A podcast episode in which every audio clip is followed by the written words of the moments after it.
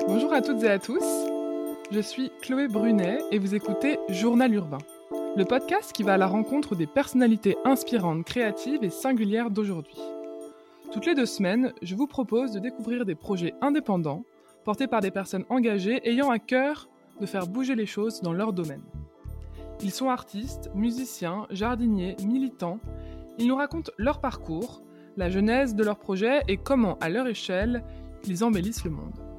Avec Journal Urbain, vous découvrirez leur quotidien et leurs bonnes adresses, comment leur manière de vivre nourrit leur vision.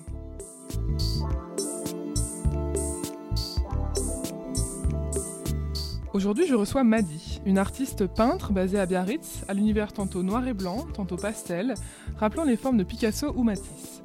Elle est connue pour ses fresques colorées aux motifs graphiques, parfois presque psychédéliques, et ses toiles féminines aux couleurs poudrées.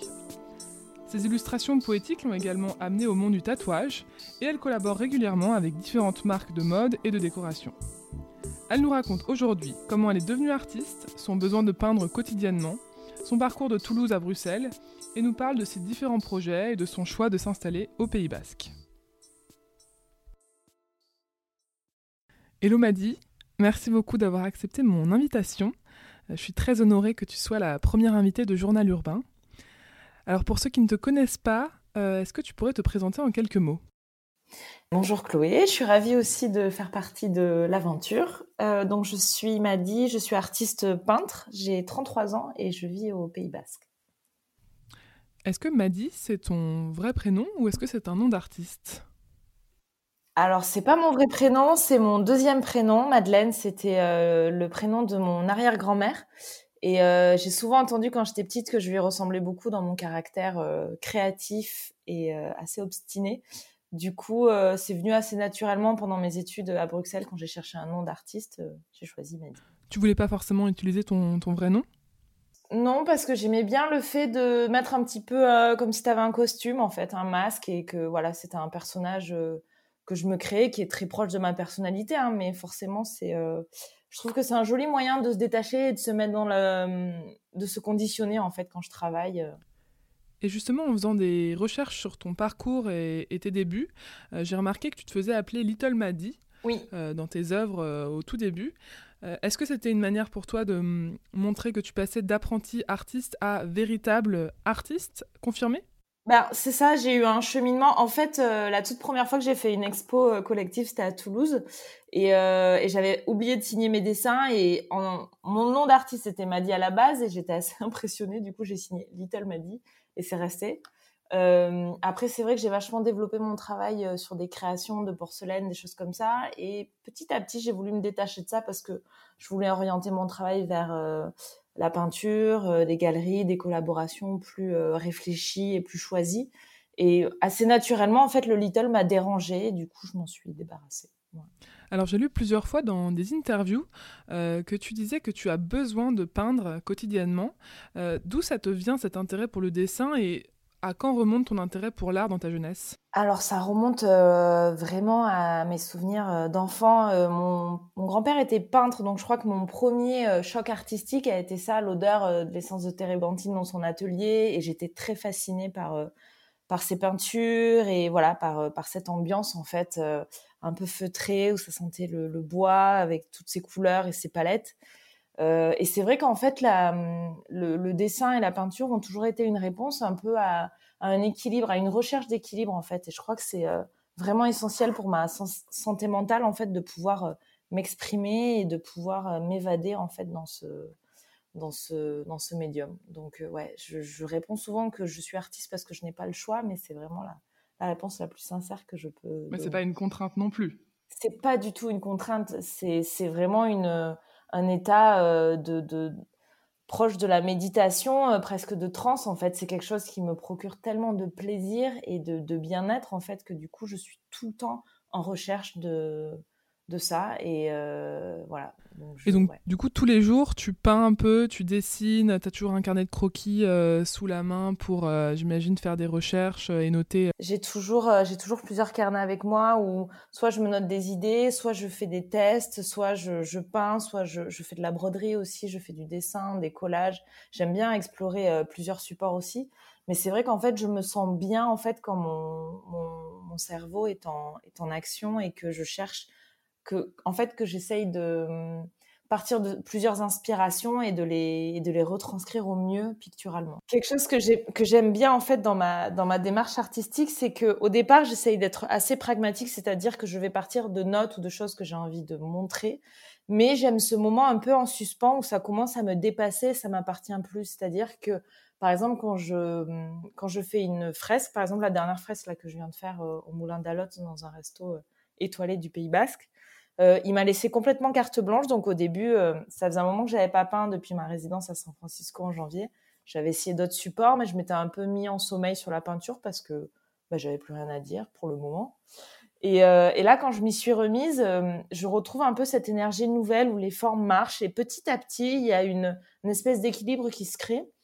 Et quand ça fonctionne, j'ai un peu cet état, comment dire, de, de paix en fait et de, liberté où, où, ça me fait du bien. Et c'est enfin c'est posé là et, je suis face à quelque chose qui me qui me qui me satisfait en fait. Du coup, euh, c'est vrai que en fait ce que j'aime dans la peinture, c'est un peu ce cheminement au début, tu as l'impression d'avoir un, un problème à résoudre et petit à petit, tu te bats avec, tu réfléchis, tu dors dessus, tu reviens, tu effaces, tu recommences et ça commence à fonctionner. Et quand ça fonctionne, tu atteins un état un petit peu de de, contemplation qui me, qui me fascine et qui me, qui, fait du bien. C'est vraiment la zone dans laquelle je me sens le plus euh, à l'aise, en fait. C'est un peu, voilà, je suis tout le temps un peu en recherche de, de, cet état-là. Alors, pour ceux qui te connaissent pas bien, bah, de toute façon, j'invite euh, les auditeurs à aller voir euh, ton Instagram et ton site internet qui représentent très bien ton univers, qui est à la fois très coloré parfois et très noir et blanc à d'autres moments. toi, comment est-ce que tu définirais ton style ou ton travail même si je pense que c'est compliqué comme question, mais... C'est compliqué, ouais, parce que souvent je dis que le, meilleur moyen de, me connaître, c'est de regarder mes peintures. Je pense que le mot-clé qui définit mon travail, c'est euh, l'instinct. C'est-à-dire que je travaille essentiellement avec, euh, avec ce moteur-là. Et je, je suis toutes mes sensations, mes états d'âme. Donc c'est pour ça que mon travail est assez, assez chargé, parce que quand je selon, euh, j'ai l'impression que ma vie c'est un peu des montagnes russes, donc selon les émotions que je traverse, euh, l'obsession peut être une réponse, c'est-à-dire que je vais remplir et créer euh, en énorme quantité. Il y a des moments de pause que j'apprends maintenant à, dompter, alors qu'avant je, je, luttais un peu contre ça parce que je je comprenais pas en fait ces moments de vide et j'ai compris maintenant qu'ils étaient vraiment nécessaires. Euh, je pense que j'essaye en tout cas que mon travail soit le plus sincère possible et que ce soit un peu euh, un moyen pour les gens de s'évader. En fait, j'essaie de faire de la poésie, on va dire, à travers mes peintures, mais je, je, pense surtout à mon, à mon bonheur, à mon bien-être, on va dire, et à travers ça, voilà, j'essaie d'inviter les gens dans mon univers et qu'ils s'y sentent le mieux au maximum. C'est là où en fait tu réalises que ton humeur, ton mood du moment euh, influence énormément euh, ton travail, c'est ça? Complètement, et c'est presque des fois un peu euh, handicapant parce que parce que ben quand il y a des deadlines, par exemple pour une expo solo, quand il y a des commandes ou pour des fresques, c'est vrai qu'il y a des moments en fait quand tu tu as, une, ta propre routine euh, solitaire et au bout d'un moment, bah, tu es obligé d'être confronté aussi à des gens, à des envies, à des commandes. Et donc, il y a des moments, et eh ben, ça, peut être compliqué. Il faut que tu prennes sur toi avec ces, avec ces contraintes-là. Et donc, voilà. Et c'est vrai que là, l'expérience euh, que j'ai, euh, surtout avec l'année assez folle que je viens de passer, euh, on, m'a vraiment réussi. J'ai réussi à guérir un peu de ça et à, gérer beaucoup mieux euh, la façon dont j'interagis en fait avec les gens et avec les projets. Parce que là, après, tu parles de contraintes, mais j'imagine que quand même tu es euh, très libre dans ta manière de, créer, puisque quand on te commande une œuvre, on veut du, du Madi. Bien sûr. Après, c'est vrai que pour les, les, toiles, j'essaie de, de, plus en plus de plus en faire en fait parce que c'est vrai que voilà pour moi c'est c'est un peu un contresens en fait de, de, commander une toile à un artiste. Je pense que le mieux c'est de venir dans l'atelier et d'en choisir une parce que tu auras le travail justement le plus sincère possible. Et, et c'est vrai que moi j'imagine euh, je visualise en fait un peu ma manière de créer comme une, une locomotive. Et donc c'est vrai que si on me commande une toile que j'ai faite il y a six mois pour moi cet instant-là était il y a six mois. Donc euh, c'est très dur pour moi de le recréer et de le revivre après, ça dépend parce qu'il y a des périodes aussi où j'étais vraiment à 100% alignée avec ce que j'ai créé, donc je suis capable de me replonger dedans. Mais euh, voilà, il y a des toiles euh, où j'en suis complètement détachée, je suis passée à autre chose. Donc voilà, c'est. Et alors maintenant que tu as un peu plus de recul, puisque ça fait plusieurs années que tu es à ton compte, comment est-ce que ton travail il a évolué? Si on revient au début, tu as commencé en faisant de la peinture sur céramique. Maintenant, tu fais beaucoup de collaborations avec différents artistes, avec différentes marques. Tu peins pour toi et ensuite on t'achète tes toiles. tu es amené à faire des fresques pour des restaurants, pour des privés, pour des entreprises. comment est-ce que tout ça s'est passé? Eh ben, ça s'est passé, euh, je pense, principalement par les rencontres, en fait. Au final, c'est un peu euh, les gens avec qui j'ai choisi d'interagir ou les gens qui sont venus me chercher. Je pense que les, les collaborations aussi ont fait que, ben, du coup, euh, tu, tu, prends plus d'assurance et tu peux te permettre, en, fait, de, de, consacrer plus de temps à la peinture aussi. le fait de m'être mise au tatouage aussi pendant, pendant quelques années, ça m'a beaucoup aidé à euh, un peu segmenter euh, ma vie, avoir une routine où voilà où je me disais bah là pendant une semaine tu fais que tatouer, les trois autres semaines tu peux les consacrer à des projets. Parce que c'est vrai que la peinture c'est vraiment un médium qui prend du temps, qui demande de la de, digérer des processus. Il faut contempler, il faut regarder. On peut pas, enfin en tout cas moi je peux pas le faire sur commande en me disant voilà là cet après-midi de 14h à 18h tu peux peindre. Impossible. Donc euh, du coup c'est vrai que je pense que c'est la maturité et le fait là d'arriver un petit peu à, stabiliser ma vie et être plus enracinée qui me permet maintenant de plus tranquillement me dire voilà je peux je peux favoriser ce support là après je pense que l'évolution au niveau euh, pictural euh, est, vraiment aussi une question de, de goût. Et, moi, forcément, j'ai énormément évolué. Ça fait presque dix ans maintenant que je suis sortie de l'école. Donc, euh. Alors justement, tu parles d'évolution. Euh, tout à l'heure, on parlait de, de couleurs euh, d'œuvres. Tu étais plus sur le noir et blanc au début, j'ai l'impression. Et puis maintenant, tu es vraiment passé sur de la couleur multiple. Ouais, ouais, complètement. Le noir et blanc, était, j'étais complètement fascinée par ça. surtout quand j'étais à l'école de la Cambre à Bruxelles. Je, je, je, dessinais énormément au rotring, qui est un outil qui à, l'encre de Chine très très fin, très détaillé, et je faisais des énormes accumulations de détails. Euh, c'était ce qui me rassurait le plus. J'avais peur en fait de passer à la couleur et je parce que je savais pas par quel angle l'attaquer. Et après c'est venu euh, petit à petit. En fait, quand euh, je me suis mise au tatouage, donc je tatouais énormément et petit à petit, l'envie de la couleur est venue en, réponse, en fait, en contraste. Et je pense que la contrainte et euh, le fait de ne pas avoir le temps d'eux m'ont donné envie de encore plus faire de la peinture en couleur en réponse à la contrainte du tatouage qui est très euh, euh, réglementée et qui est très voilà, hiérarchisée aussi. Alors tu mentionnais juste avant euh, Bruxelles, euh, tu es diplômé d'un bachelor en art visuel à l'école de la Cambre. Euh, est-ce que tu peux nous expliquer ce que tu as appris pendant ce diplôme et qu'est-ce que tu en as gardé pour tes projets maintenant? La liberté. Je crois que cette école, elle, m'a vraiment marqué et elle me marquera à vie. C'était vraiment une école assez axée sur le développement personnel, artistique, ton propre langage et il te donne vraiment toutes les clés en fait pour euh, pour te lancer en fait une fois que enfin en tout cas moi c'est la manière dont j'ai digéré cet enseignement et, et c'est vrai que je, je je les remercierai jamais assez parce que je enfin voilà. Après j'ai eu un vrai coup de cœur quand j'ai fait les portes ouvertes et j'ai compris direct que je voulais y passer euh, trois ans. Euh, en fait il y a 18 options différentes dans l'école. Moi donc j'avais appliqué à l'option peinture et, c'est vrai que notre, notre agenda était segmenté d'une manière où tu pouvais vraiment te développer euh, de la plus belle des façons. Le matin, on avait des cours de nu, des cours théoriques avec des, des professeurs brillantissimes. Et l'après-midi, on était directement jeté dans un atelier où chacun avait son espace. Et tu dois créer. Et tu as un thème. Et trois mois plus tard, et eh ben, tu dois faire un rendu autour de ça. Donc, c'est déjà euh, comment, comment tu réagis à la deadline, comment tu t'organises, comment tu segmentes ton travail. Est-ce que tu fais tout au dernier moment ou est-ce que tu es quelqu'un qui. Enfin, voilà. Donc, il y a tous les, les, les, profils euh, possibles aussi, mais c'est vrai que ça m'a.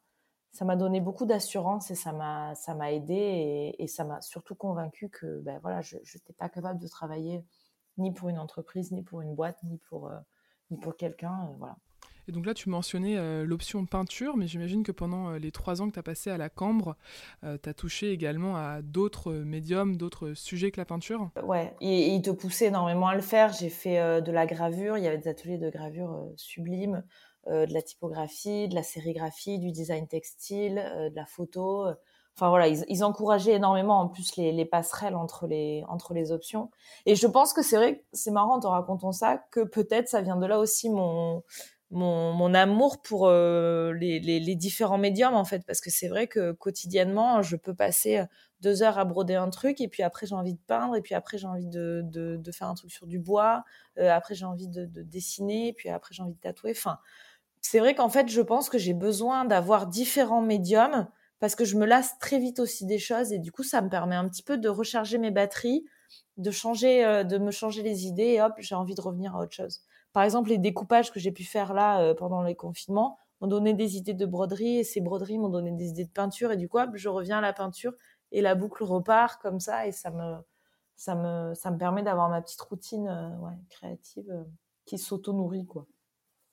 Alors le but de Journal Urbain, euh, c'est aussi de découvrir l'invité par euh, ses bonnes adresses, euh, soit les adresses qu'il a fréquentées à une époque, soit les adresses qu'il fréquente aujourd'hui dans la ville où il habite. Donc quelles sont tes bonnes adresses bruxelloises? Ce que je peux te conseiller surtout, c'est des quartiers. Moi, j'habitais dans le quartier d'Ixelles, juste à côté de la place Flagey, donc pas très loin de l'école, qui est un quartier très très chouette. J'allais beaucoup dans le quartier du Châtelain aussi. Je passais pas mal de temps sur euh, là où il y avait des puces sur la place du jeu de balle, euh, où tous les matins tu pouvais faire des super affaires et l'ambiance était vraiment chouette. Après le quartier de Saint-Gilles aussi, c'est très populaire. Après, euh, ce que j'aimais beaucoup dans Bruxelles, c'est que c'était c'est une ville très humaine. ils font beaucoup la fête, ils sont souvent dehors. Il y a beaucoup de concerts, de, de de vernissage. Enfin voilà, j'ai fait beaucoup de concerts au Botanique. Je sais même pas si c'est encore d'actualité, mais voilà, Ouais, j'aime, j'aime, j'aime beaucoup cette ville et je regrette de ne pas y aller. Et est-ce que sur le plan culturel, il euh, y a un musée ou euh, des galeries qui t'ont euh, plus marqué dans la ville? Il y a le musée Magritte, le musée Magritte qui est juste magnifique. C'est Palais Royal, ou à côté, ouais, qui est, qui est très très beau. après, ouais, il y a beaucoup de galeries aussi qui sont la Alice Galerie qui est très chouette, c'est rue Antoine Dansert, je crois, de mémoire. Euh, où il y avait euh, Hello Collective qui ont fait pas mal d'expos là-bas. C'est des, copains que j'adore. Et euh, voilà. Génial. Et donc, du coup, tu as passé quand même trois ans à Bruxelles et j'ai l'impression que la ville t'a énormément plu et en même temps, je vois pas à qui cette ville ne peut pas plaire puisqu'elle bouge beaucoup. T'as pas eu envie de t'installer là-bas pour commencer en tant qu'artiste? Alors, si, j'ai hésité longuement. le seul souci, c'était la pluie. Je, ouais, parce que je viens quand même du sud et c'est vrai que j'ai quand même un amour pour le soleil assez prononcé, ne serait-ce que voilà. Donc c'est vrai que non. Et puis en fait, euh, une fois que j'avais terminé mes études, j'avais envie de bouger. C'est vrai que j'ai beaucoup déménagé quand j'étais enfant et j'ai vraiment ce virus. Donc euh, ça m'a, voilà. Donc euh, donc j'ai juste après Bruxelles, je suis partie à Paris pour faire un stage et ensuite je suis partie à New York et après après j'ai commencé un peu à, à bouger. Et pour finir sur la cambre, euh, est-ce que quand tu as intégré l'école, tu savais déjà ce que tu voulais faire euh, trois ans plus tard? Ou est-ce qu'en fait c'est grâce à l'école que euh, ça t'a permis de peaufiner ton projet au fur et à mesure? C'est l'école qui a peaufiné mon projet, ouais, complètement. Alors je savais que je voulais être artiste, je savais que je voulais gagner ma vie en étant artiste, mais je savais pas du tout par quel angle commencer. Et, et l'école m'a donné vraiment une, une base solide et, le courage surtout de, ensuite écouter mon instinct et de voilà de, de, demander les choses euh, et les projets les gens avec qui j'avais envie de travailler voilà. Ça m'a vraiment donné du cran et c'est vrai que j'ai réalisé pendant ces années-là que j'avais quand même euh, une ambition artistique aussi et qui et qu'il fallait que je si je voulais l'assouvir il fallait que je me bouge. Euh, donc voilà c'est pour ça que je suis quelqu'un qui, qui travaille énormément parce que j'ai voilà j'ai envie de que ma vie soit pleine de rebondissements. Et du coup, euh, tu euh, as mis combien de temps à montrer ton travail publiquement euh, après l'école? Peut-être que c'était déjà le cas en fait? C'était déjà ouais, ouais, c'était déjà pendant la dernière année, surtout, j'ai commencé à montrer pas mal, euh, mon travail. On faisait des expos, heu, des expos collectives, j'ai commencé à faire des collaborations. Au début, c'est des collabs, hein, pour des, heu, des concerts où tu fais des des des affiches, euh, des collabs pour des marques. J'ai été contactée par, Nikita, qui est une marque, qui faisait du du snowboard et des fringues, voilà, donc j'ai fait une première collection pour eux, puis une deuxième, puis une troisième, puis une quatrième. Ça m'a aidé en fait un petit peu à commencer à gagner de l'argent euh, en faisant, euh, en faisant euh, du graphisme. Après, j'ai commencé à décliner quand j'étais à, Paris. Je faisais un stage dans une, pour la galerie Créo et une agence de graphisme. C'était très institutionnel et très carré. Et j'ai commencé à dessiner sur des assiettes en porcelaine dans, dans mon micro appart qui était dans le 5e arrondissement. Et puis ça a commencé à marcher. Puis du coup, j'ai décliné ça. Après, je suis partie à New York et j'étais en stage avec euh, Coralie et Supakic, qui sont devenus euh, deux de mes meilleurs amis. Euh, et ils m'ont aussi beaucoup donné les clés pour, euh, pour, pour réussir parce que c'est des gens qui travaillent énormément et qui sont passionnés.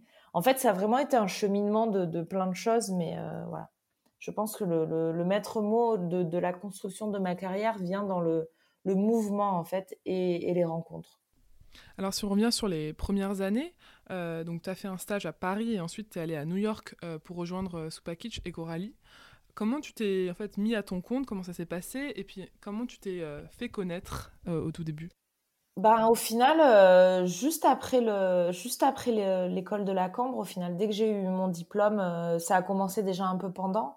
je me suis directement inscrite à la Maison des Artistes et et je répondais à des demandes euh, ben, de graphisme, euh, de collab. Euh, et c'est vrai que très vite, en fait, j'ai commencé à, à, bâtir mon, travail et à le, et à le consolider. Donc, après, voilà, c'était, vraiment les montagnes russes. Au début, c'est compliqué. Hein. Tu, tu as, as, deux, trois projets, puis tu as des mois où tu n'en as pas. Mais c'est vrai que les moments où j'avais rien, je me disais, ben, produit et, montre. Et c'est vrai que voilà, ça il n'y a pas de secret, franchement, ça marche parce que voilà, j'ai après j'ai eu la chance euh, quand j'étais à Toulouse, par exemple, j'ai fait ma, ma première expo dans une shop qui s'appelle euh, Suspenter et euh, Bernard et Géraldine m'ont fait confiance et m'ont laissé le shop et j'ai pu montrer pas mal de choses. Et le soir du vernissage, on avait quasiment tout vendu. J'avais produit plein de petites toiles, des petits dessins, des porcelaines, des choses comme ça. Ça avait hyper bien marché, mais parce que voilà, c'était une communauté aussi, c'était beaucoup les copains qui passaient, mais mais euh, c'est vrai que hum, ça marche beaucoup aussi à ton réseau, quoi. Et c'est vrai que je suis quelqu'un quand même assez sociable et je, voilà, donc euh, je, j'essaie de communiquer au mieux sur ce que je fais. J'ai une belle étoile aussi, je pense, et ça m'a, ça m'a, ça a plutôt bien marché assez rapidement en fait. Donc euh, voilà, je suis plutôt contente. Ouais, toi en fait, tu t'es carrément plus fait connaître par bouche à oreille et par les expos de quartier, carrément plus que par Internet. Ah, mais, mais complètement, mais parce que Internet, euh, il y a dix ans, euh, il n'y avait pas grand-chose. Hein.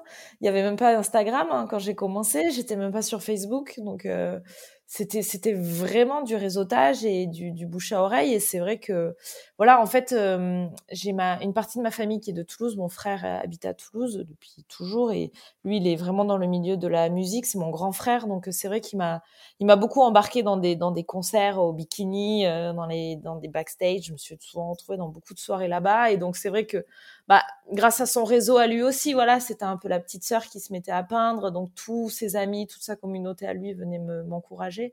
et, euh, et c'est vrai que ça m'a ça m'a énormément aidé. Et puis et puis voilà. Et en fait, quand je suis venue à, à Biarritz, euh, j'ai commencé par euh, proposer mes collections de porcelaine et j'ai été très vite dans un réseau de nanas euh, créatrices où il y a beaucoup de bouche à oreille et où ça marche vraiment par euh, par relation. Et donc, ça m'a, ça m'a vraiment aidé aussi à me faire connaître ici très rapidement. Donc, euh, du coup, ouais. Et donc, une fois que Internet a pris plus d'ampleur et qu'on a vu l'arrivée de euh, Facebook puis Instagram, toi, tu euh, as réellement senti une grosse différence de notoriété? Complètement. Ouais. Ouais, ouais, j'ai, une... bah, tu sens la différence. Et là, en plus, d'autant plus, je trouve, là, sur les deux dernières années que je viens de passer, quand tu passes des caps aussi de, de followers, et, et, et, ce qui me fait halluciner, c'est euh, l'interaction surtout avec euh, avec les pays euh, étrangers, surtout les États-Unis. Enfin voilà, moi c'est vrai que ça me ça me fait halluciner de pouvoir discuter avec des galeristes en Australie, en San Francisco, à Londres, là, comme je te racontais, hyper facilement, c'est très fluide, on s'appelle, on peut se parler en face, on peut, on peut échanger sur des idées et, et, ça se concrétise en fait. Et moi, c'est ça qui me, qui me fait halluciner. Et c'est vrai que j'aime bien des fois me qualifier un peu comme une citoyenne du monde, mais c'est vrai que j'adore voyager. Donc pour moi, ça me fait halluciner. Par exemple, là, quand j'étais à New York, bah, tu discutes avec des gens en étant là-bas, tu, vas boire un café, et puis après, en fait, on te propose un projet, et puis en fait, enfin voilà, l'effet le, domino est complètement euh, démultiplié. Donc, si tu aimes cette énergie-là, ben, c'est cadeau, quoi. Il y a, Ouais, j'ai l'impression que toi, c'est euh, quelque chose qui, euh, qui te plaît. Euh, tu te sens pas forcé de, poster des news et tes toiles sur Instagram. Non, je me sens pas forcée. Il y a des moments là, tu vois, pendant le confinement, genre pendant trois semaines, j'avais rien posté. Il y a des moments où j'ai pas envie parce que j'ai rien à dire en fait et j'ai pas forcément envie de montrer. je prends beaucoup de photos de, de, de ce que je fais, de ce qui me plaît, etc. Et il y a des phases en fait, mais mais c'est vrai que ma communication, encore une fois, est très instinctive, donc voilà il y a des moments où je meurs d'envie de montrer plein de choses et je vais faire beaucoup de stories et tout ça, mais euh, j'apprécie aussi ce moment de calme où je laisse observer, où j'essaie aussi de m'en détacher, de ne pas être scotché à mon téléphone euh, aussi 24 euh, heures sur 24 parce que ça peut être assez toxique aussi, surtout quand tu es dans des moments de doute. Alors plus généralement, et tu vas peut-être trouver que c'est encore une question difficile, mais quelles sont tes sources d'inspiration? Eh ben, euh, alors c'est pas forcément une question difficile parce que euh, elles évoluent en permanence en fait. Je sais que je réponds tout le temps que mon premier choc artistique c'était le travail de Jérôme Bosch quand j'étais à l'école euh, à la Cambre parce que j'aimais son accumulation, son côté justement hyper détaillé de, de, de, format ultra chargé où il se passe plein de choses.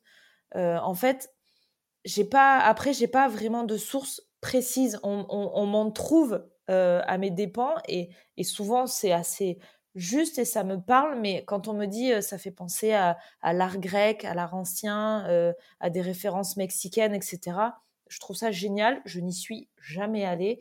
Et en fait, ce que j'ai sous les yeux dans mon atelier, c'est mes peintures. Donc en fait, c'est un peu une propre auto-digestion de ce que j'ai sorti sur là les deux dernières années et que je vais essayer de euh, soit épurer, soit détailler, soit je zoome dedans, soit je le repasse, soit je le recouvre, soit je le détruis pour en faire autre chose. Voilà. J'ai pas. Après, forcément, j'aime le travail de, de, nombreux artistes peintres parce que j'ai une culture de l'histoire de l'art, parce que voilà, l'école de le, que j'ai faite euh, m'a donné euh, les outils pour le, le comprendre. Mais j'ai une sensibilité, oui, forcément, au travail de Picasso, euh, Miro, euh, Matisse, évidemment, mais euh, je ne l'ai pas sous les yeux, en fait, quand je crée. J'aime, j'aime leur logique, j'aime leur façon de, de, travailler la, figure et, et, et, l'humain et la place de, des objets aussi dans leur composition, mais voilà. Justement, je pense qu'il ne faut pas avoir l'image propre sous les yeux parce que sinon, ce n'est pas, c'est pas intéressant, quoi. Et au-delà, sinon, d'artistes que tu admires ou, euh, ou qui peuvent t'inspirer au quotidien, euh, est-ce que, sans parler forcément de routine artistique, tu euh, as des petits rituels ou des habitudes ou des lectures, d'expos, de films que, dont tu te nourris au quotidien? Je, bah, je, je, fais beaucoup d'expos déjà quand je, quand je peux, quand je vais à Paris, j'essaye d'en faire un maximum. Euh, j'aime beaucoup lire aussi les livres sur euh, les biographies d'artistes ou les livres sur les expositions et justement pour lire sur des routines artistiques et des manières de, travailler. J'avais adoré euh, l'exposition de Miro justement à Paris où, il parlait de sa manière de, travailler qui était très schématisée et qu'il avait une routine sur la journée ou de telle heure à telle heure. juste le matin par exemple, il était beaucoup plus ouvert et son esprit était complètement concentré sur des compositions. Euh, j'avais adoré l'exposition aussi de Francis Bacon. J'adore son travail qui était euh, à Pompidou là et ça m'a ça m'a énormément euh, parlé et ça fait beaucoup de résonance en fait de le voir décortiquer des textes de Nietzsche ou de enfin et, c'est vrai que j'aime beaucoup la, philosophie. J'aime beaucoup voilà les écrits de, même de Platon ou de des, écrits assez basique, mais voilà, j'aime me nourrir de poésie, d'écrits, de je lis aussi de temps en temps le journal, mais je suis pas très, je, suis assez loin des, de l'actualité justement pour pas trop me polluer. Alors tu es basé à Biarritz. Euh, est-ce que tu travailles de chez toi ou tu as un atelier à toi ou euh, un atelier partagé? Alors j'ai un atelier partagé euh, avec Coralie, avec qui j'étais à New York, Marine et Agnès. Donc c'est vraiment une bulle de quatre nanas. c'est un environnement hyper bienveillant. c'est un grand espace. On a chacune notre espace et on est, on a toutes les quatre des routines complètement différentes. Donc c'est assez rare qu'on y soit toutes les quatre en même temps. et ça arrive souvent que de me retrouver seule aussi. Mais, mais c'est vrai que j'aime bien parce que voilà, comme je vis seule, c'est quand même un endroit où je peux échanger, où tu peux exprimer toutes tes émotions. C'est quand même mes meilleurs amis aussi, donc voilà, c'est très agréable. Et puis on se conseille beaucoup, on s'entraide beaucoup et on se, on se, on, est très soudés. Ouais, c'est vrai que ouais, c'est un endroit très important pour moi. Et du coup, est-ce que d'avoir un atelier ensemble, ça vous arrive de faire des collaborations toutes les quatre? Alors pas, enfin si au final, au final, bah, avec Marine, on a on a un compte Instagram qui s'appelle Madi plus Marine euh, parce qu'on a commencé à collaborer ensemble il y a deux ans. On avait fait une fresque euh, chez Stens à Saint-Clémenté. Après ça, on était parti euh, à Limor, là où Kelly Slater a fait sa vague artificielle pour faire une fresque aussi pour un événement avec la WSL. On a fait notre expo toutes les deux, notre duo show à l'Institut Bernard Magré en novembre dernier. donc voilà, avec Aurélie aussi, j'ai fait des collaborations. On avait fait un, un t-shirt ensemble, on avait fait un, print, euh, on a fait des fresques aussi. Avec Agnès, Agnès est couturière et donc du coup c'est vrai qu'elle nous, on fait pas mal de projets assez instinctifs aussi. Genre quand elle avait vu des linogravures que j'avais fait, ça lui a fait penser à des, découpes qu'elle pouvait faire dans le tissu. Donc on avait fait une série de coussins. Euh, on travaille le textile euh, d'une manière très spontanée, qui est assez, qui est assez chouette. Euh, voilà. Ouais, vous vous nourrissez euh, mutuellement chacune euh, de vos projets. Complètement, ouais, ouais, on se nourrit et puis on se, on se, on se conseille. On peut, voilà, si moi je sais que j'ai des projets qui, des demandes de projets qui vont pas forcément me correspondre à 100%, c'est, on, se passe le relais aussi sur les choses et on peut discuter de, de tout ça entre nous et ça c'est assez chouette aussi quoi parce que voilà c'est c'est rassurant parce que c'est vrai que la vie d'artiste est quand même une vie très solitaire et ça fait du bien des fois de pouvoir échanger. Euh, voilà. Ouais, et donc euh, justement, tu parlais de Coralie, on n'en a pas euh, reparlé depuis le début de l'interview, mais comment tu t'es retrouvée à New York en stage chez Supakit, chez Coralie? Eh ben, parce que j'aimais beaucoup son travail et je la je connaissais son travail quand j'étais au collège. on a on a 10 ans d'écart, donc voilà, je, je et je l'ai contacté très spontanément et je lui ai dit, j'étais à Paris et je lui ai dit voilà, est-ce que tu prends des, est-ce que tu prends des gens en stage? Elle me dit oui, par contre, euh, je suis à Brooklyn et ben voilà, ok, et eh ben j'arrive. Voilà, ça s'est, passé très spontanément et du coup je suis partie trois mois là-bas et en fait. Euh, j'aime bien dire ça, mais ça a été un vrai coup de foudre amical euh, avec elle et, et Supakic, son mari. On, a énormément de points communs. On a, on a, on a carrément la même façon je crois, de penser, de vivre et de, et d'envisager euh, voilà notre manière de travailler et et, du coup euh, du coup ça s'est ultra bien passé et après ils ont déménagé à Paris on est resté en contact. Moi je déménageais à Biarritz et ils sont venus s'installer hein. tu les as convaincus de venir au Pays Basque c'est ça? Ouais alors ils n'ont pas été très difficiles à convaincre hein, mais euh, ouais. Mais c'est vrai que maintenant on a une, une vraie bulle d'amour ici et c'est plutôt chouette quoi. Et alors justement, pourquoi tu t'es euh, installée au Pays Basque euh, en premier lieu? Eh ben parce que, euh, alors je connais le Pays Basque depuis que je suis enfant. J'ai mon oncle qui habite à, à Mouguer, donc je venais en vacances. Je sais pas pourquoi, j'ai toujours été fascinée par, par le Pays Basque. et en fait, suite à une, une rupture, j'avais besoin de, de partir de, Toulouse et de changer complètement d'environnement.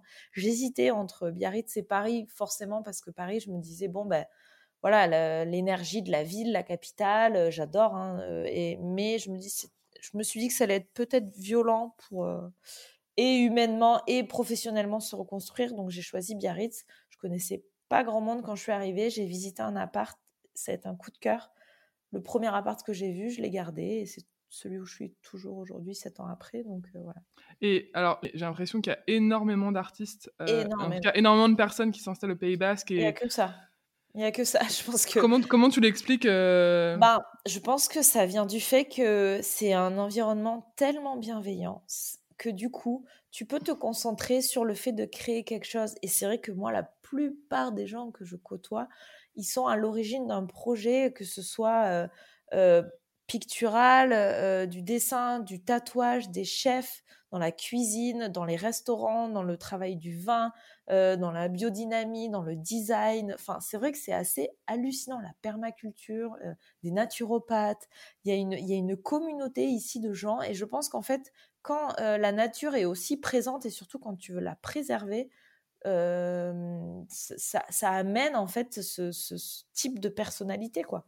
Et, plus ça va et plus justement aussi on, s'organise et on se côtoie et donc c'est vrai que les échanges voilà se font directement. Et là le confinement a pour moi a vraiment mis en lumière aussi ça parce que c'est vrai que des fois j'étais un petit peu toujours dans la vitesse des voyages et dans j'arrive je repars et du coup quand j'étais là bah, je j'en profitais juste pour me reposer, essayer de, de, me recentrer sur, euh, sur moi, mes amis, etc. Mais là, j'ai un petit peu ouvert aussi euh, mes écoutilles et j'ai vu aussi ce qui se passait à côté de chez moi, alors que ça fait sept ans que je suis ici. Et j'avais pas vraiment pris le temps de le faire à 200%. Mais euh, voilà, là, j'ai fait une collaboration, par exemple, avec un chef étoilé qui est, qui est basque et qui, et qui, qui, habite ici depuis toujours et c'est incroyable. je démarre un peu des, des, des, collaborations. Je collabore avec une, une nana qui est à Bidar, qui s'appelle Zouri Objet, et on est en train de faire des, euh, des, objets en béton, des sculptures, et moi je l'emmène un petit peu dans mon, univers hyper artistique, et elle, elle me montre toute sa technicité, elle a une sensibilité que j'adore, et, au final, on habite à cinq minutes, on ne s'était jamais rencontrés, et, je pense que notre collaboration, notre collection va vraiment chouette, et c'est voilà, c'est des, des travaux plus sincères, plus avec le cœur, et comment justement tu vous êtes rencontré avec euh, Zouri euh, Objet? Instagram. Instagram. C'est fou et parce que en, fait elle avait acheté une de mes tentures que j'avais fait avec Inside Closet et donc je voyais dans ses photos des fois qu'elle a accroché chez elle et donc elle prenait en photo ses, ses collections et du coup j'ai vu du coup on a on a commencé un peu à interagir et pendant le confinement elle m'a proposé une collaboration et voilà c'est vrai que moi ben du coup j'ai eu le temps et l'envie de, de dire oui c'est parti on se rencontre et on prend le temps de le faire et du coup le chef entre temps on a concrétisé le projet donc euh, j'ai demandé à hum, Marie Cerise, elle s'appelle, de, de, faire des objets pour le restaurant aussi en parallèle de la fresque. Et, et, on a réussi à tout goupiller, même si on avait une deadline hyper serrée. Mais en fait, c'était facile, quoi, parce qu'on était à côté l'une de l'autre et qu'on avait envie de voilà. En tout cas, ça a l'air super beau. J'ai vu les photos euh, récentes. merci, Déjà que les, les, objets de Zouri Objets sont très beaux, mais là, avec, euh, avec tes, tes visages. Euh, ouais, j'ai hâte. J'ai hâte. Du coup, on continue sur le thème des adresses. C'est quoi tes bonnes adresses au Pays Basque? Alors, euh, moi, l'adresse où je vais le plus souvent, c'est euh, Chéri. C'est un bar à vin euh, bio qui est juste à côté de chez moi, où ils font à manger. C'est hyper bon. Providence à Guétari, qui est tenu par Caro et Antoine. C'est un petit, petit havre de paix juste à côté de la plage de Guétari, qui est très, très beau. après, pour l'adresse un peu, un peu classique du quartier, mais j'adore aller au PMU du Beau Rivage. C'est juste à côté de la maison aussi. Et c'est un melting pot de gens. Et, on se retrouve souvent là-bas avec les copains. C'est très chouette. Euh, voilà. Après, bah, la côte des Basques, hein, parce que j'habite vraiment à une minute de ça. Et donc, voilà, tu as les, plus beaux couchers de soleil. C'est assez chouette. Et puis après, toute la côte, voilà. Eretegia. Euh, tu as plein de plages euh, hyper chouettes. Hostel à la mer. Enfin, voilà. Est-ce que tu t'es mis au surf depuis que tu t'es installé à Biarritz? Alors, euh, c'est, je suis une catastrophe parce que j'ai tout ce qu'il faut pour. Euh, mais en fait, je me suis mis au surf depuis 7 ans en y allant une fois par an. Donc euh, voilà, c'est pas du tout glorieux, mais ça fait partie de mes objectifs cette année, comme chaque année, de, d'y arriver pour de vrai. c'est pas mal. Il faut avoir des objectifs. voilà, c'est ça. Et alors, du coup, toi, tu as grandi à, plutôt à Toulouse, c'est ça? Ouais, alors en fait, je suis née à Antibes, mais j'ai déménagé quand j'avais 3 ans dans le sud et entre, entre, ouais, entre Antibes et Toulouse. Mais j'ai fait euh, ouais, mon, mon, collège et lycée à côté de, Toulouse. Euh, puis j'ai ma grand-mère et ma maman à, Toulouse. Donc, euh, ouais, plus toulousaine de cœur. Qu'est-ce qu'ils faisaient tes parents ou tes grands-parents? Mes parents, pas du tout créatifs. Hein. Ma maman, elle est psychologue et conseillère d'orientation. Et mon père était et directeur régional pour Marie Brizard, qui est une marque d'alcool. Voilà. Et mon frère, lui, il fait de la musique, mais il a, s'est jamais lancé dedans à 100%, mais il travaille beaucoup sur ça et il est ingénieur chez Airbus. Voilà, un gros cliché toulousain. mais, mais voilà, mais c'est vrai que mmh, ma maman a une très forte sensibilité, surtout à la, philosophie, la psychologie, etc. mon père, c'est quelqu'un qui travaille beaucoup et qui, qui, pour moi a toujours été un exemple de, de, rigueur et de persévérance parce que voilà, je le voyais toujours se lever très très tôt le matin, travailler à fond toute la semaine. Euh, donc euh, ils m'ont toujours encouragé et quand ils ont ils ont vu mon obstination, le seul deal qu'on avait, c'était qu'ils voilà, ils pouvaient pas me payer une école privée d'art. Donc, ma mère m'a encouragée et bien conseillée aussi, parce que forcément, c'était son boulot. Mais dès la sixième, elle m'a dit, voilà, il faut que tu aies des super notes pour que tu aies un super dossier. Comme ça, tu peux rentrer dans une prépa, faire une mise à niveau et après postuler dans une grande école d'art, que ce soit à Paris ou à Bruxelles. Donc, voilà. Donc, donc tu as fait un an de mise à niveau en art appliqué, comme on dit j'ai fait, ouais, j'ai fait la, la prépa cachant euh, en art appliqué, euh, qui était sur deux ans, mais euh, au bout d'un an, j'ai postulé à la Cambre sans être trop convaincue, mais j'ai réussi à être prise. Donc, Et tu, depuis que tu es toute petite, tu voulais devenir artiste ou tu avais un peu le métier de la petite fille Non, je voulais, je voulais devenir artiste, ouais. C'est vrai que, ouais. Ben, voilà, mon, mon grand-père faisait de la peinture, c'était pas son métier, mais il faisait, il faisait beaucoup de peinture. Euh, et j'avais une fascination pour, euh, pour son travail. Et voilà, on avait une complicité euh, très forte. donc, du coup, ça m'a, toujours donné envie. Et je pense que j'aimais bien voir dans ses yeux sa fierté quand je lui disais que je voulais être artiste, parce que je pense qu'il se disait que c'était un peu grâce à lui. du coup, du coup, voilà. Et c'est vrai que très vite, j'avais envie de. Quand, en fait, ma mère m'emmenait dans des, des, des, portes ouvertes d'école d'art quand j'avais 12 ans. Et, et, du coup, quand j'ai compris que ça pouvait être un métier, bah, je me suis dit, bah voilà, ne cherche pas plus loin en fait. Elle est là la solution. Donc voilà. Et alors, est-ce que tu as une routine artistique et puis à la fois peut-être personnelle Parce que j'imagine que quand on est artiste, les deux sont étroitement liés? J'en ai une, mais elle, elle, peut être très décousue. j'ai pas de journée type. Euh, après, c'est vrai que j'aime euh, j'aime me lever très tôt et j'adore euh, travailler le matin. Pour j'aime beaucoup coucher sur le papier toutes mes idées à ce moment-là, commencer à expérimenter. Le, la chose que je garde le plus régulièrement, c'est des carnets où il y en a un où je vais noter mes projets, où j'en suis et les idées que j'aimerais développer. Voilà. Et c'est vrai que j'ai ces trois petits carnets qui sont toujours à graviter autour de moi. Euh, voilà, donc le, matin, j'aime beaucoup peindre et faire des choses assez créatives.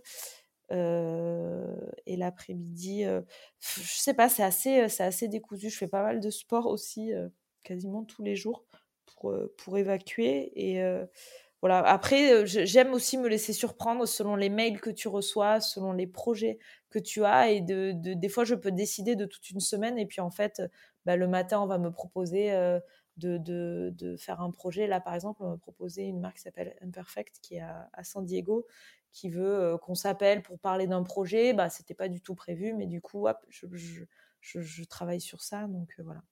La seule routine que j'ai, on va dire, c'est d'aller à l'atelier. Quoi. Et après, je, laisse le, le, cours des choses se... Tu vas à l'atelier tous les jours euh Quasiment, ouais. Quasiment, ouais. Tous les jours, les week-ends. C'est vrai que j'ai beaucoup de mal, par contre, à, décrocher, quoi. Enfin, à, faire des vrais week-ends euh, normaux, comme les gens normaux, euh, ou à, voilà, je réalise souvent que le, un jour est férié quand je suis devant un magasin qui est fermé, quoi. Ouais, normal. En même temps, tu travailles quand tu as de l'inspiration euh, qui te vient, quoi. Exactement, et c'est pour ça que j'ai adoré le confinement parce que c'était officiel pour tout le monde et parce que c'est vrai que des fois j'ai de la culpabilité en fait à, reporter, à décaler ou à annuler des choses parce que des fois, bah, tu as une fulgurance et tu as une idée, tu as une envie, tu te sens bien avec quelque chose, tu es lancé et tu as besoin de le faire. Et c'est vrai que ça m'arrive des fois. Bah là, par exemple, je suis rentrée chez moi après ma journée d'atelier, euh, je vais manger, je vais faire mes trucs et je vais écouter de la musique. Putain, je vais penser à un truc en me disant, ce serait hyper cool d'essayer de peindre ça. Ben, je vais sauter dans ma voiture et je vais aller à l'atelier. Il est à cinq minutes. Et même si j'y reste qu'une heure, et ben, ça, ça va me faire du bien de le sortir et, hop, et je rentre chez moi. Donc, voilà. Donc, c'est vrai que voilà, j'ai beaucoup aimé le confinement. Et d'ailleurs, ma maman m'a dit une phrase assez touchante. Elle m'a dit, je t'ai enfin compris après le confinement parce qu'elle, elle a dû travailler, du coup, elle a dû faire tous ses rendez-vous euh, et ses réunions chez elle et être du coup en télétravail pour la première fois de sa vie, sachant que c'est sa dernière année avant la retraite, quoi. Et, euh, elle m'a dit, ouais, j'ai compris en fait, parce que bah, elle a apprécié de, de travailler dehors, de se mettre sa musique, de prendre le temps. Et, et je l'ai surprise du coup à travailler le dimanche. Elle me disait ouais, mais en fait, euh, bah, j'avais envie puisque du coup c'était là, c'était facile et j'ai mieux travaillé. J'étais contente de moi. J'ai pas pu m'empêcher de le faire. Je suis bah voilà, tu comprends. Parce qu'il y a plein de fois quand elle m'appelle euh, les week-ends, surtout, elle va me voilà, elle va me dire tu devrais te reposer, tu devrais machin, tu ben non, voilà, j'essaie de lui expliquer que c'est pas c'est pas comme ça. Il faut pas me, il faut pas essayer de me mettre dans une case en me disant tu devrais parce que pour moi, c'est le pire moyen de, fonctionner avec ma personnalité, en tout cas. Yes, en même temps, tu as vraiment besoin de te sentir euh, productif pour euh, te lancer dans euh, un projet, peu importe le jour. Exactement. Et je, et je m'écoute. Après, voilà, le problème, c'est que, du coup, j'ai un gros problème avec les, contraintes, quoi, et les, et les rendez-vous. Et c'est vrai que des fois, ben, tu mets la casquette de d'artistes qui, communiquent. Donc voilà, il faut être carré, il faut être disponible, il faut. Donc voilà, c'est sur ça que j'arrive maintenant à mieux gérer aussi. Et je sais que voilà, il y a des journées, ben tu as la casquette de, la représentation et il faut jouer avec ça. Ces journées-là, tu vas pas forcément être créative et, et pondre une toile, quoi tu sais que tu es plus dans Mais ça fait partie du job aussi de... Ça fait partie du job et c'est hyper agréable à faire. J'adore euh, répondre à des interviews. Je sais que ça prend du temps. J'adore... Enfin voilà, je trouve que cet exercice-là aussi est hyper chouette parce que parce que il en ressort forcément des choses positives aussi. C'est hyper important de se sortir de sa zone de confort en fait, de se bousculer quoi. Et alors pour la dernière euh, question sur les bonnes adresses, celle-ci elle va être vraiment orientée par rapport à ton métier d'artiste, pour que tu puisses euh, conseiller un, jeune qui se lance dans l'art. Euh, quels sont tes musées préférés dans le monde d'une manière générale? Et où est-ce que tu te fournis en matériel? Quelles sont les marques ou les lieux que tu fréquentes? Les musées phares, je dirais les musées à New York. J'adore quand je vais à New York en général. je, fais le, le, trio euh, entre le Brooklyn Museum, euh, le MoMA, euh, le Whitney. Enfin voilà, c'est vrai que c'est c'est une ville, je trouve, le Met, qui est assez incroyable. À Paris, j'adore aller au Louvre juste pour passer l'après-midi et flâner. Pompidou, forcément aussi. C'est très classique, mais, mais moi, voilà, c'est des lieux où je ne me lasserai jamais de déambuler. Pour le matériel, euh, j'ai la chance d'avoir un partenariat en fait avec une, marque de peinture qui s'appelle Unicalo. Ils sont basés à Bordeaux. Euh, c'est vraiment des usines euh, qui sont en France et, en plus là, ils sont en train de développer toute une gamme écolo qui est assez chouette. Et donc voilà, c'est une entreprise à taille humaine et, c'est très chouette de bosser avec eux parce que ils m'envoient des nuanciers, moi je leur envoie mes projets. du coup, à la base, c'est vraiment de la peinture pour des chantiers, de la décoration, on va dire assez sur, des gros projets. Ils n'ont pas du tout l'habitude de voir leur peau dans un atelier d'artiste. Et donc, ils me font confiance sur, sur pas mal de choses et, et surtout, ils m'écoutent quand je, j'essaye d'intervenir un peu sur les gammes et les teintes, etc. Donc, voilà, c'est, c'est plutôt chouette. Alors, tu l'as mentionné au cours de l'interview, euh, tu as fait beaucoup de collaborations euh, ces dernières années avec des marques ou différents artistes, notamment avec Holo pour lequel tu as fait euh, une chemise. Est-ce que plus généralement, tu peux nous dire comment ça se passe? J'imagine que ça démarre par des rencontres.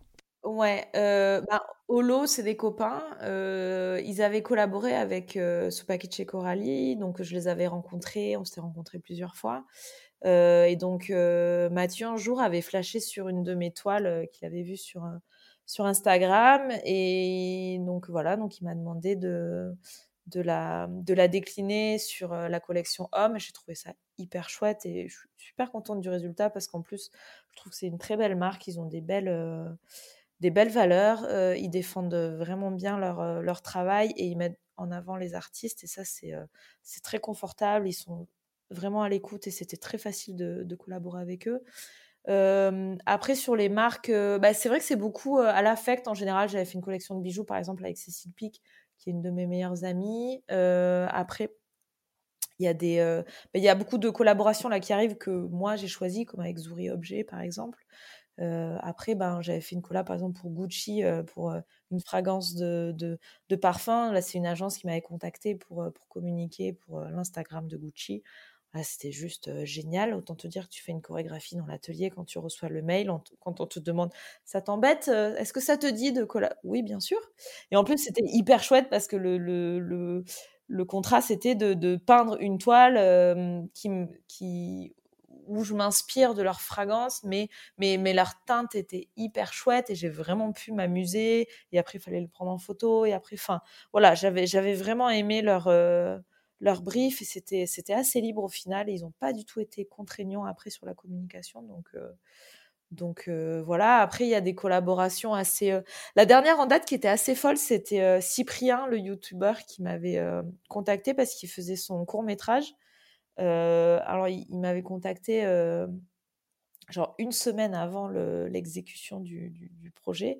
Et en fait, l'actrice dans son court métrage était peintre, donc il me demandait du coup est-ce qu'elle pouvait être enfin, utiliser mon travail pour, euh, pour que ce soit le sien. Euh, donc euh, moi j'ai dit ok avec grand plaisir c'était la grève des transports comment on fait? Je suis à Biarritz et en fait eh ben on a on, a même pas peur quoi. On, a on a organisé tout le truc. J'ai peint j'ai peint trois toiles donc il fallait faire le début le milieu la fin. Et puis il fallait recréer mon atelier dans un appartement à Paris. Donc le chef d'éco a fait un travail incroyable parce que je lui ai envoyé juste des photos de mon atelier. Et je me suis retrouvée dans un appartement sublime à Paris où ils avaient reconstitué euh, le panneau d'OSB, le sèche-cheveux de la même couleur, la desserte, tous les objets. C'était assez curieux, c'était une expérience dingue. Et en moi qui ai déployé ensuite euh, ben, tous mes éléments découpés, mes peintures, etc. Et donc ça, c'était très tôt le matin. Cyprien est arrivé sur les coups de 10h30. Et là, c'est la première fois qu'on se rencontrait du coup et voilà, je pense qu'il a, il agréablement surpris du, résultat. Et puis j'ai pu passer la journée avec eux, ce qui était très chouette parce que du coup j'ai rencontré l'actrice Nina qui, euh, qui jouait le rôle de la peintre et, et euh, voilà, j'ai eu un petit coup de cœur pour euh, pour cette nana qui est voilà qui a une très belle énergie et c'était fascinant de voir les scènes se tournaient, et c'était ton travail qui était là, et elle peignait les... Enfin voilà, c'était, c'était dingue. Du coup, elle faisait semblant de peindre euh, les toiles que tu avais déjà au préalable euh, préparées. Voilà, et, et, et dans l'échange, c'était, bah, on m'a dit, qu'est-ce que tu penses? Est-ce qu'on lui met un peu de peinture sur les doigts? Toi, t'en aurais comment? Et du coup, bah, j'ai aidé la, la, maquilleuse à lui mettre de la peinture sur les doigts. Bah, tiens, ton pinceau. Enfin, voilà, et puis que des gens euh, hyper ouverts et humains, et c'est vrai que j'ai aimé aussi l'aventure un peu cinéma, du coup, c'était... c'était... Ouais, c'est hyper différent de ce que tu fais d'habitude, quoi c'est différent et il y a énormément de points communs dans le côté obstiné et complètement dévoué à son travail parce que autant te dire que la journée est terminée à minuit, mais on a été tous encore en train de papoter euh, comme si c'était normal et au bout d'un moment tu te dis bah faudrait peut-être rentrer chez soi, mais non on est bien là, c'est cool et puis t'essayes. Enfin voilà, j'ai adoré ce côté euh, ouais euh, radical. Et c'est sorti ce court métrage C'est sorti ouais, ouais, ouais il est sorti, ça s'appelle l'autre mois. et quand le court métrage est sorti, j'ai eu beaucoup de messages hyper bienveillants. voilà. J'ai fait une jolie découverte aussi, c'est de Guillaume Ferrand qui lui a fait la musique. Du coup, on a, on a échangé aussi sur Instagram. Il s'est servi d'un de mes visuels pour, pour la musique. Et voilà. Et du coup, ça m'a, ça m'a ouvert d'autres portes aussi. Mais je suis surtout hyper contente d'avoir rencontré Cyprien, qui, qui est quelqu'un, voilà, qui, qui, un bel exemple de, de de persévérance créative, de, réussite. C'est quelqu'un de très instinctif aussi qui, euh, qui a une dévotion euh, pour ses projets à toute épreuve. Et ouais, ça m'a ça m'a bien reboosté, ça m'a ça m'a fait du bien. Et alors le tatouage? Et le tatouage, en fait, euh, donc j'ai commencé en tant qu'apprenti, j'étais dans un studio de tatouage qui s'appelle Bleu Noir à Biarritz. Euh, donc avec Supakic. Et euh, donc, du coup, ben voilà, j'ai passé euh, un an et demi, deux ans à, apprendre et à faire, à faire mes armes. Et suite à ça, on a ouvert un, studio avec Supakic qui s'appelle En plein cœur à Montpellier, au marché du Lez. voilà, parce que Supakic et Coralie sont originaires de Montpellier, mais ils vivent à Biarritz. Mais voilà, le, le, projet du marché du Lez est un très beau projet qui est qui réunit en fait des. C'est un peu un food court où il y a donc des euh, euh, terrains de pétanque, euh, des, des camions pour manger, des restaurants, etc. L'endroit est très chouette, c'est juste au bord du Lez. Et du coup, on a eu la possibilité d'avoir un local là-bas. Donc, on s'est dit pourquoi pas, puisque de toute façon, le tatouage, c'est quand même une pratique où tu es à fond dedans. On s'est dit, on peut faire une semaine par mois et aller là-bas pour tatouer. C'est l'occasion de revoir les copains, la famille, tout ça. Donc, voilà. Donc, il m'a embarqué dans cette aventure qui s'est fait très rapidement et, et, on a réussi à faire quelque chose de qui nous ressemble. Donc euh, voilà. Tu avais déjà des illustrations qui pouvaient s'appliquer à du tatouage ou justement tu as développé quelque chose pour le tatouage? Alors j'avais déjà des illustrations. Bah, en fait, c'est un peu le. C'est les. La demande en fait qui m'a un peu poussée à me mettre au tatouage. C'est-à-dire qu'il y avait beaucoup de gens qui trouvaient que mes dessins marchaient en tatouage. Et donc c'est vrai que du coup, je me suis dit, bon, bah vas-y, euh, lance-toi. J'étais très impressionnée.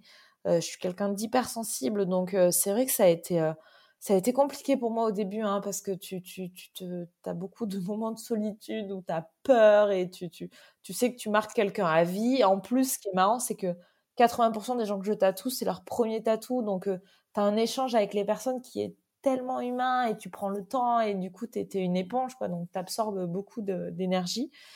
Mais euh, ça m'a fait vraiment du bien, ça m'a bousculé, ça m'a montré de quoi j'étais capable et. Euh, et voilà. Après, euh, j'ai pas eu le temps de beaucoup tatouer là ces derniers mois parce que bah, j'ai j'ai plus axé mon travail sur la peinture, cette expo solo, les fresques, les fresques, etc. Donc du coup, je n'ai pas trop eu le temps de le faire, mais ça y est, le tatouage me manque, donc je, je vais m'y remettre.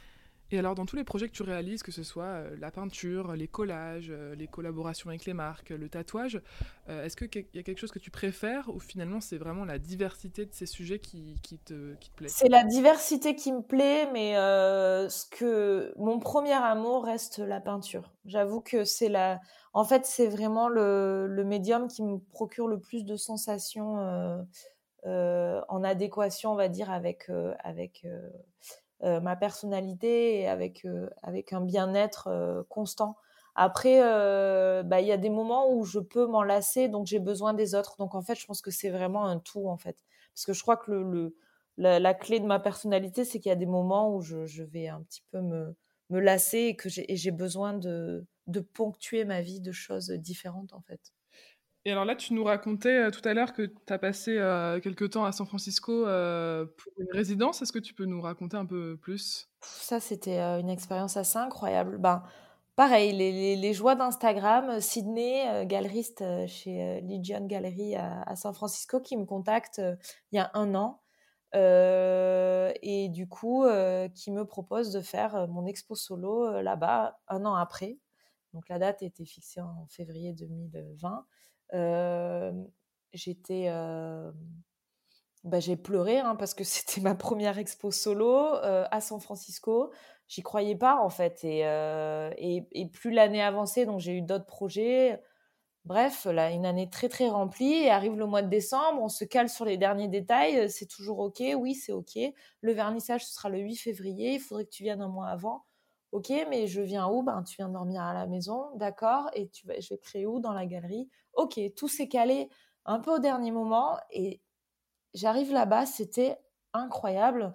Déjà, quand j'ai rencontré Sydney, on s'est instantanément euh, entendu. Euh, c'est euh, une femme d'une telle générosité, avec une énergie tellement débordante, une force. Enfin, voilà, c'était assez fou. On avait énormément de points communs, alors qu'on on a dû s'échanger quatre messages sur une année.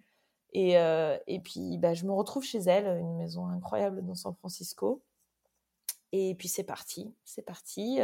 Donc euh, voilà, euh, premier week-end, elle m'a présenté pas mal de ses amis, de son réseau, etc. Et puis après, bah, du coup, il a fallu que bah, je m'équipe parce que j'étais partie avec un carnet et, quelques notes, mais je voulais vraiment m'imprégner de, de, de l'ambiance aussi de là-bas. Donc elle me conseille le meilleur magasin pour acheter les toiles, les peintures, etc. et voilà, et petit à petit, je me suis équipée. Et puis en fait, une fois que, que j'ai réussi à me recréer mon petit nid, bah, la production a été lancée et j'ai produit 22 toiles en un mois. Et on a fait deux sérigraphies en édition limitée. Bon, les toiles, c'était il y a eu des grands formats et des tout petits formats. Mais, mais ce qui était dingue, c'est que je dormais au milieu des toiles. Donc, il s'est passé énormément de choses dans, dans ma manière de, de travailler qui, qui, a été très positive pour moi parce que j'étais complètement dédiée à ça, mon cœur et ma tête et mes rêves et tout était dans les peintures. Je pensais à l'équilibre, je me réveillais des fois en pleine nuit juste pour dessiner un rond parce que je trouvais que ça marchait bien dans la composition, parce que j'étais en train de rêver de ça dans, mon, dans, la nuit. Enfin bref, ça a été...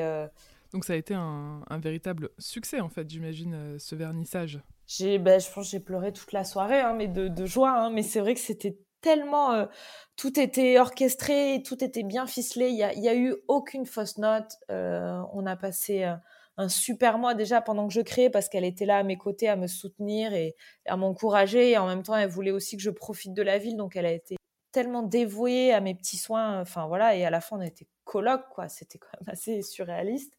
Le vernissage, il y a eu énormément de monde et j'ai pris beaucoup, beaucoup d'amour et ça m'a ça m'a vraiment touchée. En plus, j'ai un de mes meilleurs amis qui vit à Los Angeles qui, qui, m'avait fait la surprise un peu un dernier moment, qui est venu en voiture. Enfin voilà, donc c'était c'était vraiment cool. et puis ça continue et je sais que Sydney va rester une, une amie et on est, on est resté très proches. Parce que c'est quand même impressionnant de faire une expo, bah, pas ni dans ta ville ni dans ton pays où tu a priori connais personne tu te retrouves au, milieu d'un vernissage avec plein de gens que tu connais pas en fait. Ben, c'est ça. Ben, au final, euh, il y avait beaucoup de gens que je connaissais parce que très vite, c'était des gens qui ont gravité autour de moi euh, pendant un mois quasiment, plus aussi sa communauté euh, et les gens qui la suivent. Donc c'était assez étonnant parce qu'en fait, j'ai, en plus tout le monde m'appelait m'a dit là forcément là-bas. Je parlais en anglais, je rêvais en anglais. À la fin, j'étais, j'étais complètement passer dans une autre bulle en fait. Et c'est vrai que c'était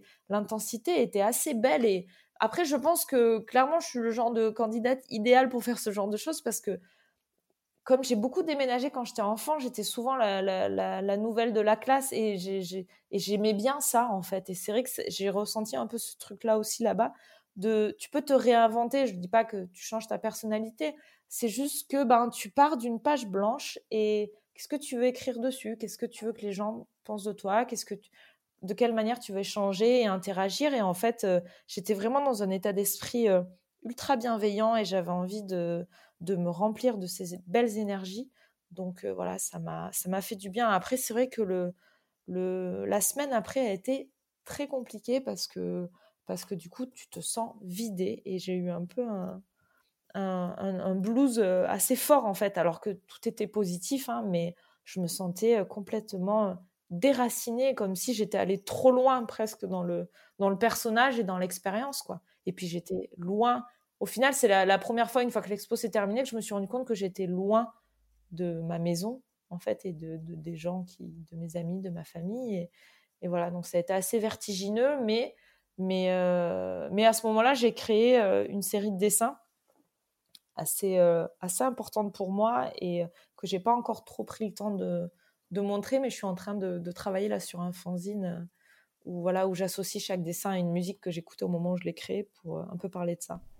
Alors on arrive à la dernière question de Journal Urbain. C'est une question que je voudrais poser à, tous mes invités. qui aimerais-tu entendre prochainement dans un des épisodes du podcast? Soit une personne que tu admires, soit une personne qui est finalement un de tes proches. Ben, j'aimerais beaucoup entendre euh, Marine, qui est euh, ma meilleure amie, qui est avec moi dans, l'atelier, parce que je trouve que c'est euh, une artiste incroyable, qui doute beaucoup alors qu'elle est bourrée de talent. Et voilà, et j'aime beaucoup, j'aime beaucoup sa manière de dessiner, qui est très très sensible. c'est hyper beau, elle passe un temps fou à faire des illustrations hyper réalistes, et je trouve que que plus elle avance en fait dans son, dans son cheminement et plus on, elle atteint une poésie euh, euh, pleine de sincérité. Et donc voilà, je pense qu'elle aura pas mal de choses à dire. Bah, j'espère que quand elle écoutera cet épisode, elle euh, répondra favorablement à la proposition indirecte. moi aussi, moi aussi, je la forcerai. Ah, merci beaucoup, Maddy. Avec plaisir, merci, merci. Et à très bientôt. À bientôt.